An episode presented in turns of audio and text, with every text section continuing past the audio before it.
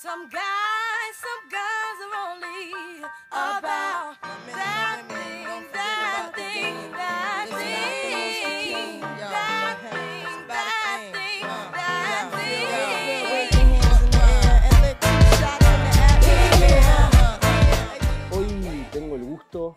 esta nueva edición de Doblados en Aislamiento. Tengo la suerte de estar con alguien que es multifacética, es una activadora de los cambios frontal y sobre todo la referente del rap local. Eli, ¿cómo estás? Bien, gracias Gonza por todo eso que dijiste.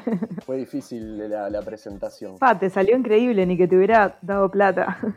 Es que tanto verte en vivo, viste, ya te vas, te vamos conociendo. Qué bueno, me alegra que pienses eso. Gracias. De más estar acá compartiendo este espacio finalmente contigo, que se demoró pero llegó. Eli, bueno, a- vamos a arrancar, eh, como decíamos, estamos hace ya meses eh, en aislamiento.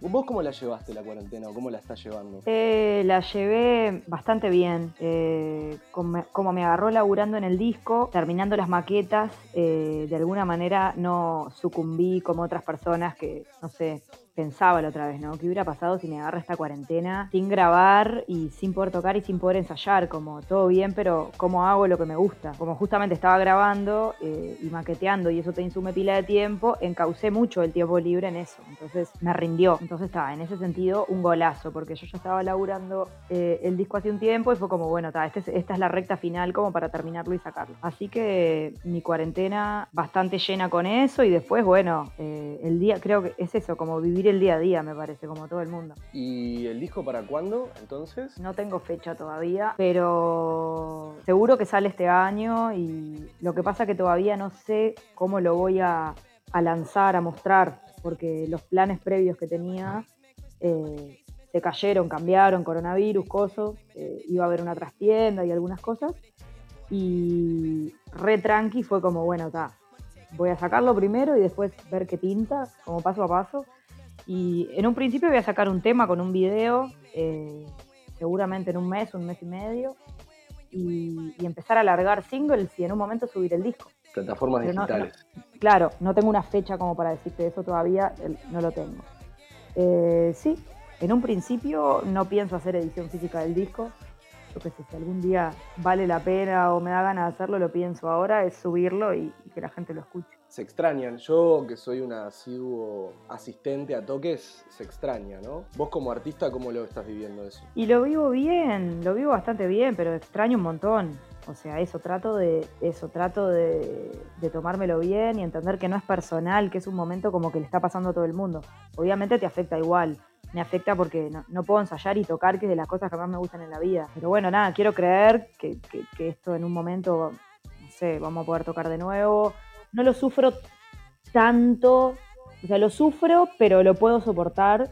Creo que porque estoy haciendo un disco. Es como que si estoy en algo que tiene que ver con esto, que me hace feliz y que estoy construyendo, la llevo bien. Si no puedo tocar y por X motivo no pudiera grabar o lo que sea, ahí sería, ¿se entiende? Como otra cosa. Y hablando del escenario, ¿cómo combinás las artes? Porque vos estudiaste teatro y, y sos cantante. ¿Cómo, ¿Cómo sentís que combinás las dos cosas en el escenario? Eh, creo que lo combino menos de lo que me gustaría, porque no es que haga muchas cosas específica- específicas como desde ese lugar, ¿no? Voy a unir estos mundos. Es un objetivo que tengo a largo plazo, es uno de mis sueños más grandes, eh, pero no siento que lo haga todavía. Así todo, lo uso porque la seguridad que te da y me dio el actuar, lo, uso cada vez que toco, cada vez que miro a la gente de frente. Es como que eh, no es lo mismo subirte a un escenario sin esa experiencia que con. O sea, noto esa cancha, esa comodidad y es como, ta, qué de más esto. Pero me gustaría en algún momento unir esos mundos desde un lugar más tangible, ¿viste? Como una propuesta escénica. Nada, por ahora creo que no, no lo hago lo que me gustaría, pero voy camino hacia eso. ¿Cómo te sentís siendo eh,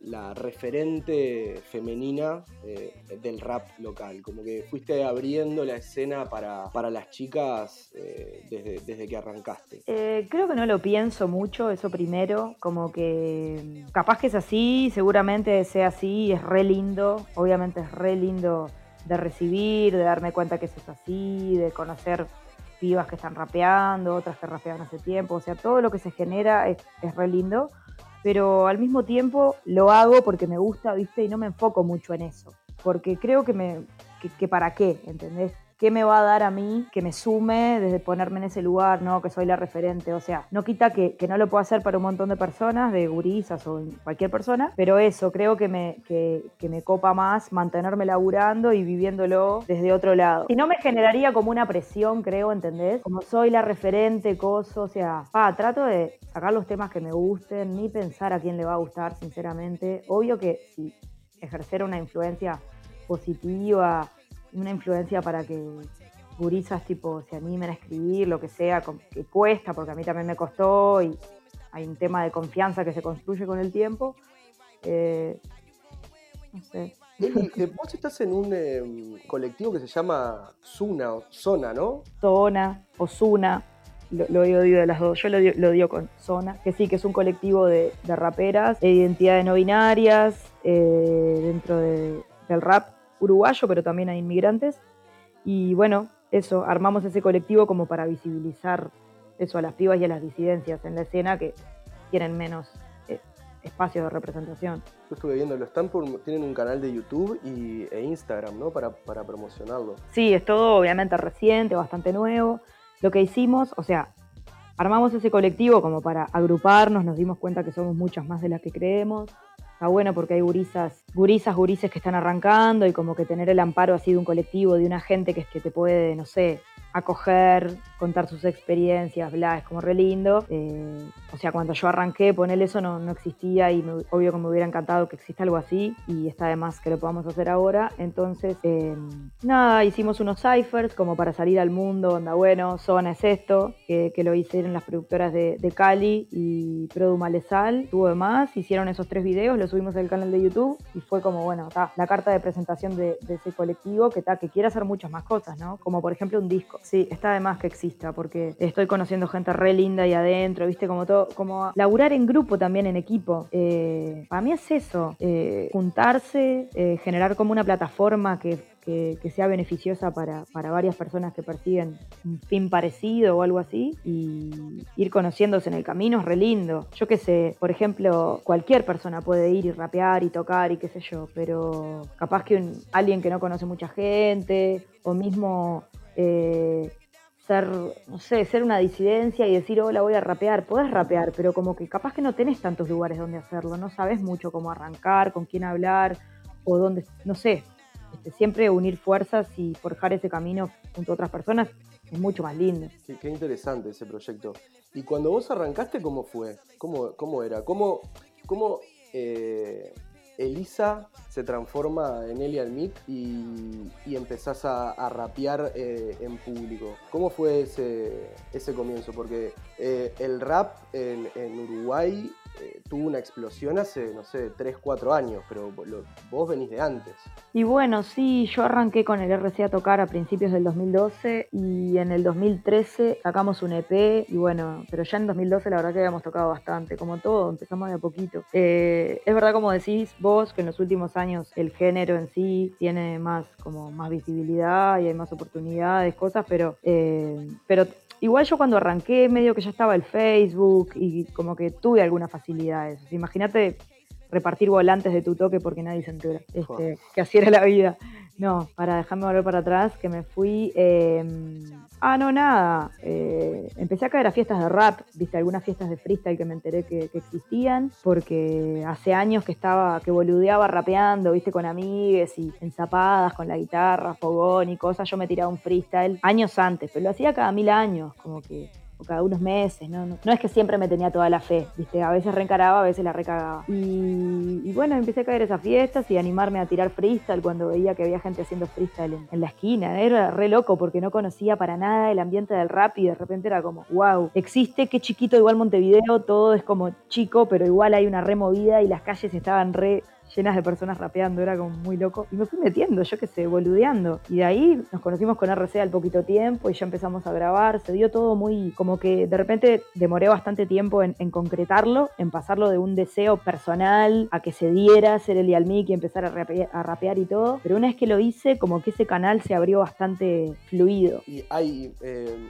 Hoy cuando venía en la bici y, sabía que iba a hablar con vos, quería preguntarte, una de las preguntas personales que quiero hacerte es, eh, ¿cómo se siente en el escenario cuando tocas con la banda eh, y cómo lo sentís cuando tocas solo con, con, RC? O sea, entiendo que hay un cambio, como debe haber un cambio de energía porque son más personas, pero, pero o sea, yo lo he visto de las dos maneras y no puedo decirte si uno es mejor que el otro, ¿entendés? Porque es diferente y está bueno. Pero quiero, quiero entender cómo se siente para vos. Es total lo que vos decís, que realmente es diferente. O sea, está el sound system, que es como el rap en sí, en su base, DJ en sí. O sea, es algo a mí que está increíble y que siempre lo va a estar. Sí, en un momento me pasó que tuve la inquietud de tener una banda, que la armamos en 2015 y la verdad que es verdad que es distinto porque tenés gente viva, está generando la música contigo en un espacio físico, y como que la música está sucediendo ahí ejecutada por, por ese grupo y es como resarpado ese momento compartido. Y además que tenés al público ahí que es impredecible, porque si tocas, yo que sé, a mí nos ha pasado con RC de tener un sound system que la gente esté encendida a niveles resarpados rapeando todos los temas, una cosa como muy agitadora, muy disfrutable. Eh, y me ha pasado eso con la banda, pero también me han pasado las cosas contrarias con cada uno. Entonces, como que hay varios factores. Musicalmente, yendo a lo más estrictamente musical, que obviamente que está vinculado con lo energético, está, es eso, la banda, son instrumentos, están sonando en el momento y para mí eso eh, es más que una pista, porque está, la pista eh, podés hacer remixes, pero en general esa pista eh, es más difícil que vos en el momento le des la vida que alguien tocando, o sea, lo humano es irreemplazable para mí. Eh, igual, nada, el sound system me gozo. Prefiero, eh, si puedo, tocar con la banda y con RC porque me parece que los temas se potencian muy zarpado y los puedes ir versionando. Haces un tiempo una canción de una manera, después le vas cambiando cosas, ¿entendés? Es como que los temas para mí tienen, tienen otra, otra vida. Es, es re difícil la pregunta que me hiciste. Perdón, perdón. No, no, está re bien. Eh, Pero supongo que está, supongo que si tengo que elegir, prefiero DJ con banda, todo junto. a lo grande. Sí a todo, claro. A lo grande, ¿por qué me va a quedar solo con una pista? Porque aparte en un toque puedes hacer un poco banda, volvés a la pista, la banda tocando con pista, podés tipo eh, mezclar todas las cosas que quieras. El día del Teatro de Verano del Montevideo Hip Hop, el tema ayuda. Yo cuando lo escuché y vi cómo se sentía y vi cómo lo cantaban, fue tipo, pa, ¿viste cuando decís qué salado lo que, lo que se puede transmitir con la música?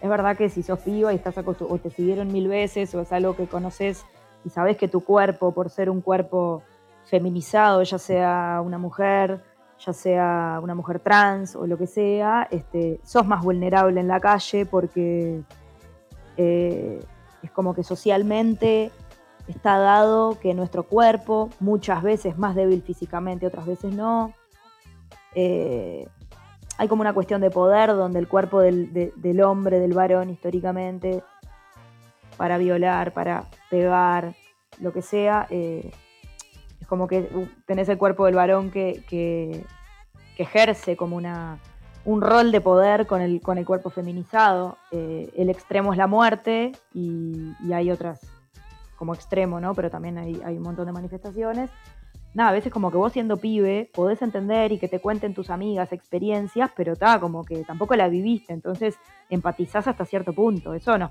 nos, pasa en la vida, en cosas. Yo sí, sí, sí. O sea, me puedo imaginar algo, pero entonces capaz que lo ves ahí, ves un grupo de, de pibas y esa cosa como de mucha energía junta, que, claro, capaz que esa canción ahí cobra otro sentido, porque, ah, mirá, mirá, entiendo sí eso que vos decís. Este, y bueno, está, está de más que estés, que estés abierto y permeable a eso, porque yo creo que hay un montón de pibes que todavía no, no están permeables a eso y como que no les pasa de costado.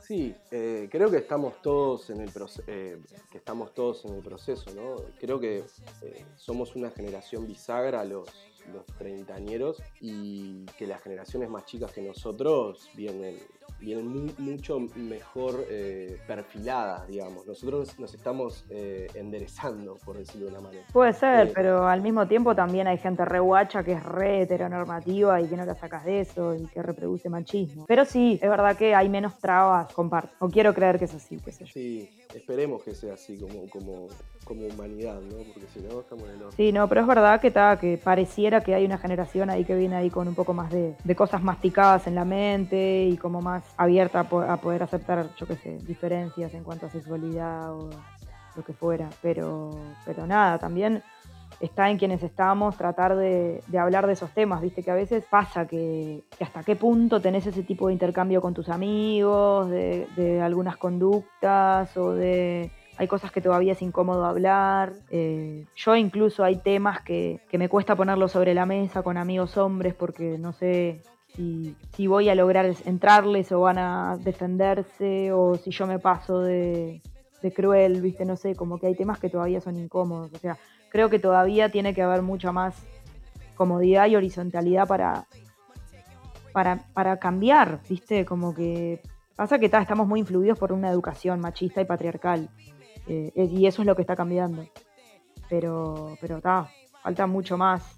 Creo que tenemos una idea de que nos, de que nos estamos deconstruyendo, pero que al, capaz que es un poco este, pesimista lo que pienso, pero creo que todavía este, hay que pasar como muchas más capas para realmente que un montón de pibes se deconstruyan y se revisen de verdad, más que, no sé, es difícil, hay muchas resistencias. No, no, este, eh, sin duda, este, quizás, eh, a ver, como varón me siento que voy en un camino de construcción bien, bien asesorado por, por, por mi entorno, pero está, por otro lado, viste, capaz que es una, es un cuento de hadas que yo me estoy creando. Creo que no, creo que no porque tengo amigas y amigos que me lo hubieran hecho saber, pero creo, digamos, no hablo de mí, no quiero, me uso a mí como ejemplo de, lo que le puede pasar a un montón de gente, ¿verdad? No, no es que yo... Pero es que es difícil porque yo también reproduzco cosas machistas, o sea, también es como parte de una educación, trato de hacerlo lo menos posible y, y entiendo los procesos.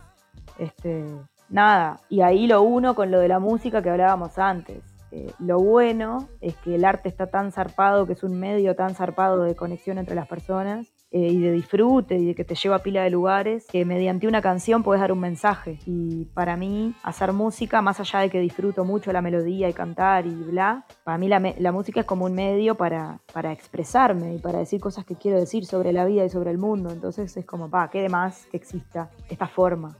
Eso está. Y que lo puedas hacer y que te goces, además. ¿Y vos cómo, cómo venís viendo el. Eh, cómo ha ido avanzando el rap ¿Y, por qué crees que avanzó así como, que tuvo ese empujón los últimos años? Eh, ya venía creciendo bastante, creo que el boom de, del Instagram, las redes sociales, coso, como que todo eso ayudó un montón porque podés subir tus temas gratis, puedes hacer que la gente te escuche, como que accedimos a otras cosas. Y el género ya había tenido como momentos de despegue resarpados en todo el mundo, menos acá, ¿entendés? Eso es muy loco de Uruguay, somos muy chiquitos y no es que tenemos tipo una industria de la música yo cuando grabé mi primer EP fue tipo, vos, creo que estoy siendo la primer piba que está grabando un disco acá, o sea, no lo puedo creer, es algo como muy loco. De... En realidad sí, seguramente había alguna piba que, había grabado, tampoco quiero invisibilizar a nadie, pero se había hecho muy poca cosa en cuanto a las pibas y también grabar era más difícil, cosas como que se dio un momento de un cambio para mí de acceso a la tecnología y bla, y el momento en que el género precisó como para madurar y sonar en una radio, que en un festival te llamen y que pueda tocar una banda de rap, es como que se acercó a una cuestión más escuchable para para todos que la cosa más de antes que era sigue siendo capaz de ni bueno no hay de nicho y hay mainstream hay de los dos. En Uruguay no hay mainstream somos cuatro gatos locos. Sí hay gente que tiene más visibilidad que otra y que puede ser eh, no sé lo puedes hacer de los más caseros hasta estar en un sello y bla pero pero sí eh, le llevó un tiempito al rap acá. Eh, me parece que está que, es indivisible de que es Uruguay también. Entonces está, también está de más cómo, cómo se ha dado todo y es verdad que hoy tenés la posibilidad de que pedir una fecha en un bar o en un lugar y que, que no te miren con cara tan con cara rara como de repente te miraban 10 años atrás por hacer rap. Eh, hay muchas más facilidades y bueno, supongo que para mucha gente también eh, crece todo, ¿no? O sea, hay gente que es muy purista del rap que seguramente piensa que antes se hacía mucho mejor rap porque había una cosa más de la esencia, del mensaje, de los valores del barrio y capaz que hay gente que te puede decir que, que no, que eso también sigue estando ahora. O sea, se abre, se abre un mundo, el rap se fusiona con cosas desde más bailables hasta más eh, la letra no importa tanto, esto es un juego hay gente que va a querer más, más rap político, o sea, las, es un abanico que se abre y bueno, nada, para mí hay gente que hace cosas que están muy buenas, todavía creo que estamos en una fase bastante germinal del género, eh, pero sí, soy parte de eso y está de más y es verdad que, ahora tenemos más espacio y que nos pueden conocer, que estamos lejos todavía de vivir de eso, pero que se ve más cerca seguramente que, como se veía antes. Así que nada, la, estamos viviendo, estamos haciendo. Sé yo, no sé, como armando. Está de más, está de más. Se está armando con la gente que lo, que lo escucha también, ¿no? Eh, haber visto, por ejemplo, cuando tocaron en La Paloma, en La Pedrera, en enero, eh, había, éramos muchas generaciones en el, disfrutando de, de los toques eh, ahí en la peatonal de la Pedrera. Y eso está, eso es, eh, eso es cuando la, música creo que empieza a llegarle a todos, ¿entendés? Capaz que había turistas, capaz que había gente que no, no te conocían a vos o no conocían a, los modales y, o, a, o Salo Solo y no recuerdo quién otro, quién otro, chico estuvo antes. eh, y tocar un, ¿qué era? Un 5 de enero en, en- la Pedrera, estaba todo el mundo y, y todo el mundo disfrutándolo. Eso también habla de, de cómo ustedes mismos han abierto la escena para que, para que lo lleven a tocar ahí, ¿verdad? Yo creo que es una combinación de cosas, o sea, obviamente tenés que hacer los temas y tenés que laburar para que las cosas pasen, pero también hay una intención de que eso crezca y eso junto hace que la cosa crezca. Eh, capaz que antes había un montón de gente que quería rapear y los medios que hay ahora no, no, no existían. Entonces por eso me parece que, que es una combinación de... eh, seguro toques en la pedrera se hacen hace pila de años. Este, es eso, capaz que, que de repente hay más herramientas para que vos puedas estar más rodeado de música, si sos una persona que te gusta un montón la música o si vas a tocar, eh, que salgan más cosas. Eh, la escena, yo qué sé, somos nosotros, pero sin una persona que lo escuche y que te vaya a ver, o sea, todo depende de todo y, sí, nadie nos puso nada, pero al mismo tiempo hay una bola que nos dieron, no sé, creo que es como compartida la cosa, porque tampoco me identifico con eso de decir tipo, yo hice todo y pasó, o sea, sí, pero seguro, no sé, como... Para mí siempre, o sea, hay cosas, o sea, es indivisible de tu clase social también y del acceso que vos tengas a algunas cosas. No significa que seas rico y tengas más plata para hacer música, pero bueno, algo básico como que yo soy una persona que tengo comida en la panza o que tengo, que si bien la remo, tengo un techo y como que más o menos tengo un- una estabilidad emocional eh, humana que me permite hacer música y dedicarme a eso y tener sueños en relación a eso, ¿se entiende? Eh, eh, creo que también las personas que hacemos rap y todo, obviamente que hay muchos que, venimos de abajo, pero nada, que pudimos tomar ciertas oportunidades, hacer música, coparnos con un género, tener algo para decir, eh, y tal, y como el género también se ha- no se han grabado tantas cosas acá, hay, hay mucho por hacer, entonces es remotivante decir, puedo sacar discos y que no solo suenen re lindos, sino que tipo, querer hacer temas que estén de más, como que nada, es un camino que es, que es re lindo. Cortame porque puedo seguir hablando de esto. No, no, me encanta. Como, como, creo que como, como público, eh, la comunión del, en el teatro de verano, creo que el público, la- todas las bandas, espero que todas las bandas las, las la, la hayan sentido, porque creo que se agitó, con, se, agitó con todos los que tocaron. Fue algo muy zarpado. O sea, ese, eso fue uno de mis toques que más me gocé, porque hay veces que puede estar de más, que esté lleno de gente, pero por algún motivo no te gozaste tanto, o no sé. Yo ese toque me gocé, el, el show con los pibes, todo, y además el público explotando. Entonces, viste cuando no es que tenés errores, ni la, ni, ni la cagás, ni te pusiste, ni, ni me puse nerviosa, o sea, todo fue como increíble. Eh, que además que lo digas, porque fue re emotivo. Creo que había pila de emoción alrededor del Montevideo Hip Hop. Era como que estábamos teniendo nuestro festival por primera vez. Eh, y es verdad, sí. La gente agitó mucho a las bandas y estuvo re bueno porque tocaron, no sé, los modales, yo o bandas que capaz que tocamos más, pero bandas también más del under. eh, y estaba todo ahí. Y eso es importante también porque el rap existe en los barrios hace un montón de tiempo y hay mucho rap que no tiene la visibilidad que tenemos nosotros. No, pero además de las, eh, digamos, de las bandas que tienen más recorrido, vos, Los Modales, La Teja, eh, y 235, FT, 235, 235 mucho, el Santi, sí. este, Santi y, y que cerrara um, Ana Tijoux. Eh, igualmente la gente, to- todos, digamos, todos ustedes quizás comparten un público, pero también cada banda tiene su público. Eh, y, el- y- y siento que el público los acompañó a todos de, de igual manera. Este, Eso es muy Porque- lindo. porque se veía, se veía que la fiesta era, era, de, era de todos los que estábamos ahí, ¿entendés? Qué demás. Para mí eso fue, fue alucinante como público y, y es un comentario que no, digamos, que yo lo estoy haciendo propio, pero lo escuché de muchas personas, ¿entendés?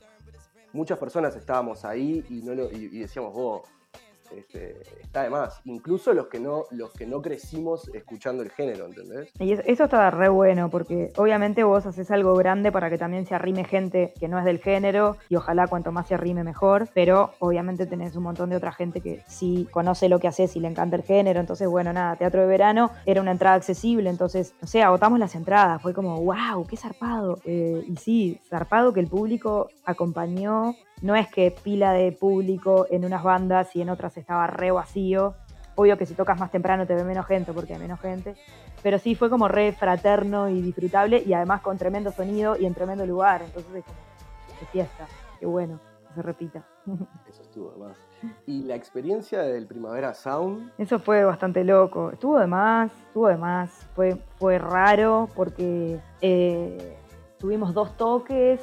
Eh, en uno, uno estuvo increíble, eh, que fue en el Centro Cultural, eh, ahora no me sale el nombre, eh, catalán, ahí al lado del- de, de un museo, una parte re linda, capaz que conoces, porque ahora se me borró el nombre del Centro Cultural.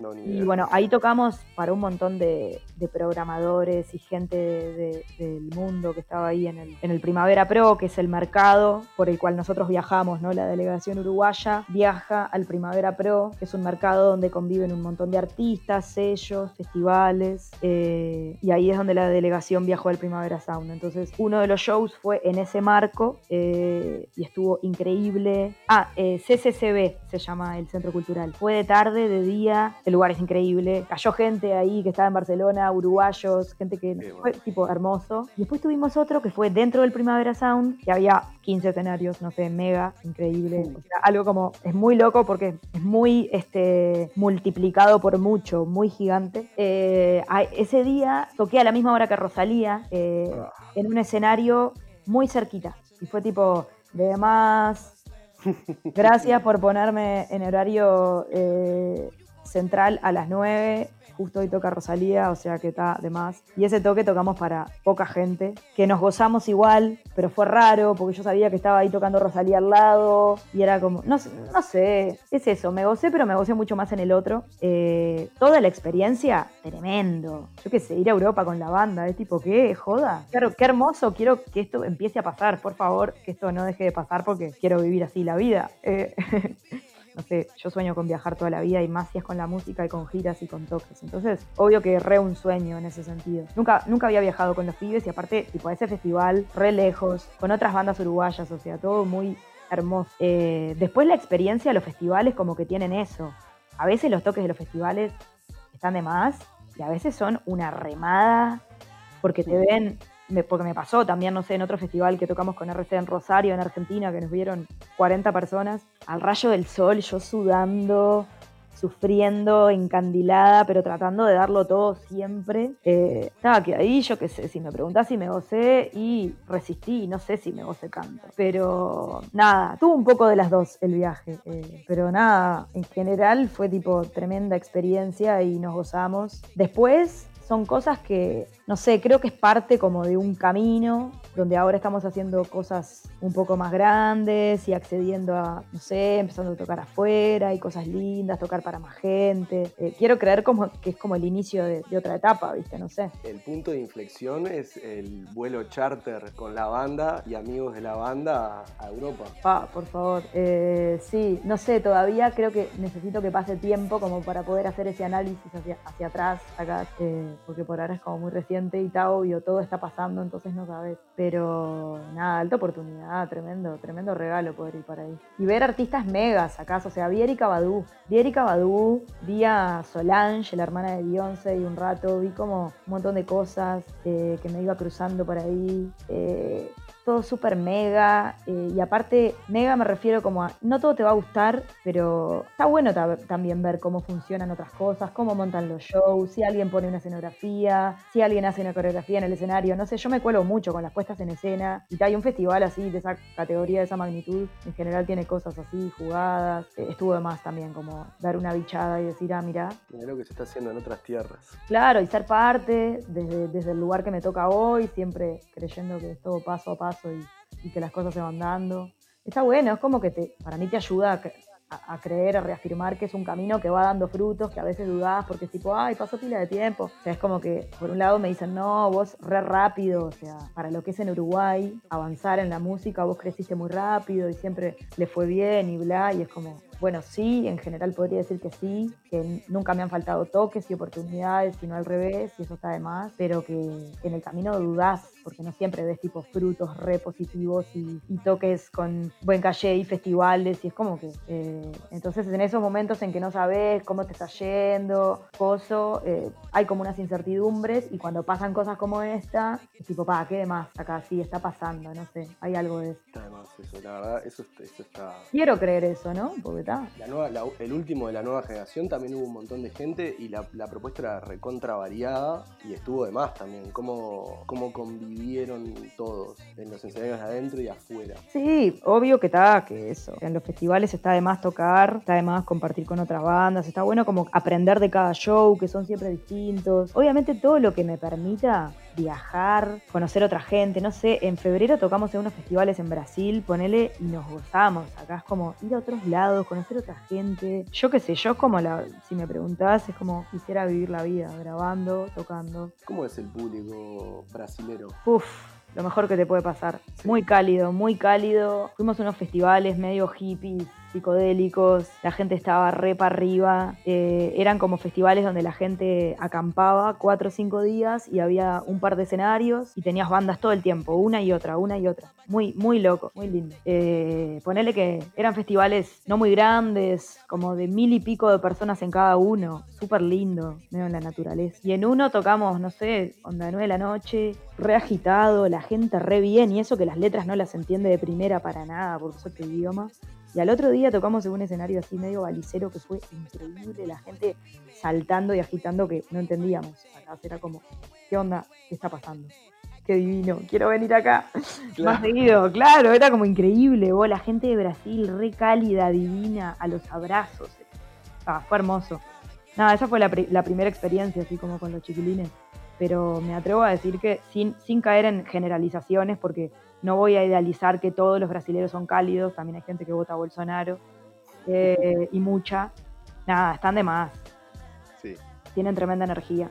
Me, me quedé pensando ahí, me quedé justo pensando una vez que fui a, a Morro de San Pablo, este, que es cerca de Bahía. Ajá. Fui a un festival de Focó, o no sé cómo se dice, Ojo.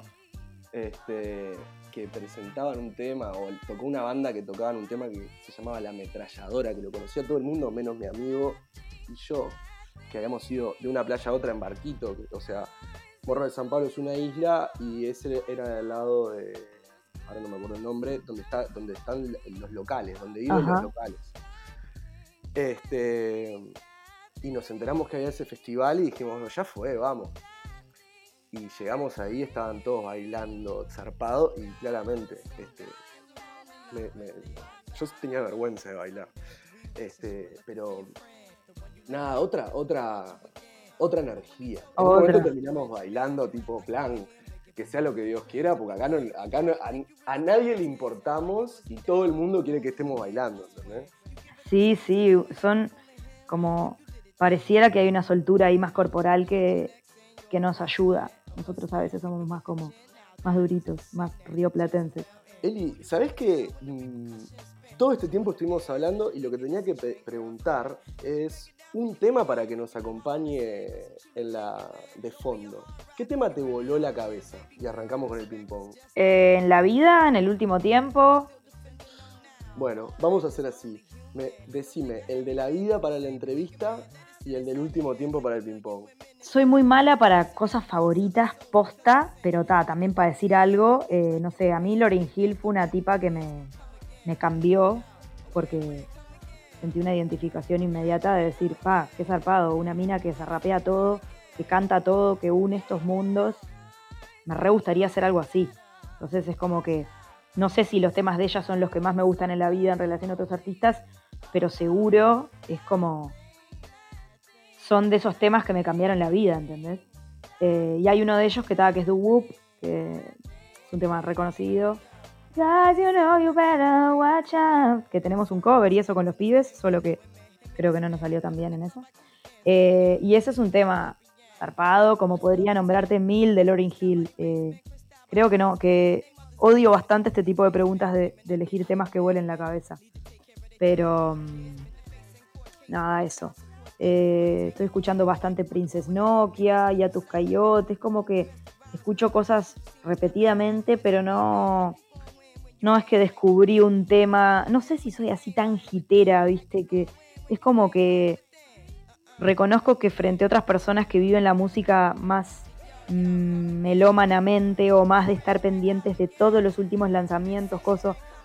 Sí, reescucho cosas de ahora, pero como que soy un poco más lenta, sacás. Me bajo discos, escucho discos enteros, selecciono temas que me gustan, pero como que no, no tengo esa cosa tan fana de los lanzamientos y de lo que salió hace dos o tres días. Para nada soy así. Eso, ¿sabes qué? Me parece que es un tema como eh, que nosotros estamos más acostumbrados como a tener que ir a comprar, estamos más acostumbrados a, em, conocer los temas por la radio o tener que comprarnos un disco si la banda nos gustaba. No teníamos la inmediatez cuando éramos chicos, ¿viste? Entonces como que capaz que a mí me pasa, yo revivo, revivo discos, a mí me gusta escuchar el disco entero. Cuando salen las canciones de primera como que, ah, como que las tengo que escuchar varias veces para, ¿entendés? Claro. No, a mí me llega también sola, pero como que nunca, es como que nunca me generé esa idea de mí misma de, viste que hay gente, como mucha gente, y hasta son re preguntas de, de revista o de la vida, ¿cuál es tu libro favorito? ¿Cuál es tu color favorito? ¿Cuál es tu comida favorita? Y es como que me siento a veces una persona súper indecisa para un montón de cosas. Es muy loco porque para, algunas cosas de la vida tengo una súper personalidad, súper fuerte carácter, y para otras, o sea, no tengo ni idea en algunos momentos. Entonces oscilo un poco entre esas cosas y si bien soy mucho más decidida con la música y, consumo un montón de música, me encanta y me acompaña, y sí son un montón de horas del día que estoy escuchando música, no tengo mucho esas cosas de mis temas favoritos de tal cosa, según el momento. Hay temas que me parecen obvio, temones. Eh, ahora, te puedo recomendar eh, un disco ¿Puedo así como cambiar la, consigna? Digo porque también dándole bola a cosas que estoy escuchando, hay una rapera muy buena que se llama Princess Nokia. Y sí, nada, tiene, tiene varios discos. Eh, ya hace unos cuantos años que hace trap, pero en realidad hace de todo. Y ahora sacó un disco doble eh, en 2020. Uno se llama Everything is Beautiful y el otro se llama Everything Sucks. O sea, sacó un disco doble y son dos discos largos. Y bueno, como sacó dos discos al mismo tiempo, empecé a escuchar más uno, que es el Everything is Beautiful, eh, y lo sacó ahora dos meses. También está el otro que es el Everything Sucks, pero es una mina que tiene beats súper variados, que hace flows súper variados, o sea, escúchala. Ahora me la complicaste porque todas las preguntas de cosas favoritas las tengo que eliminar, tengo que hacerlo de vuelta. No, haceme, capaz que en otras, capaz que en otras tipo me, me es más fácil. Vamos viendo si querés, pero sí, me, torturan un poco esas preguntas, pero dale, desafíame. Bueno, si pudieras aprender algo nuevo, ¿qué sería? Guitarra. ¿Cuál es el objeto más raro que hay en tu casa? Pa, creo que lo que hay ahora más raro es una planta que es muy extraterrestre. Es tipo una tuna eh, o un cactus, ponele, que, crece, imagínate tipo la forma como de una corbata, crece para arriba y en un momento se agota y le sale como otra corbata. Es como una planta que creció de una manera muy deforme y rara y en un momento fue tan larga que se dobló y se dobló y le pusimos como un palo para guiarla. Es como si yo le saco una foto, te parecería raro que eso sea una planta. y es un objeto muy extraño y después te lo voy a mostrar. ¿Qué te hace reír? Las caras graciosas y las voces graciosas.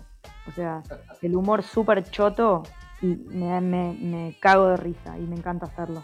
Y el ridículo, el ridículo y bailar ridículo y toda esa parte de reírnos de nosotros mismos me da mucha risa. ¿Cuál es la palabra o frase que usas más? Creo que digo mucho tipo, una muletilla de mierda. Y que digo mucho obvio y muletillas que ni me doy cuenta. Pero no, no tengo ni idea, no sé, no, no, no sé qué responderte. No sé si me lo han dicho, no soy consciente de algo que repita. ¿Cuál virtud crees que es sobrevalorada socialmente? No en vos, eh, en la sociedad. La belleza.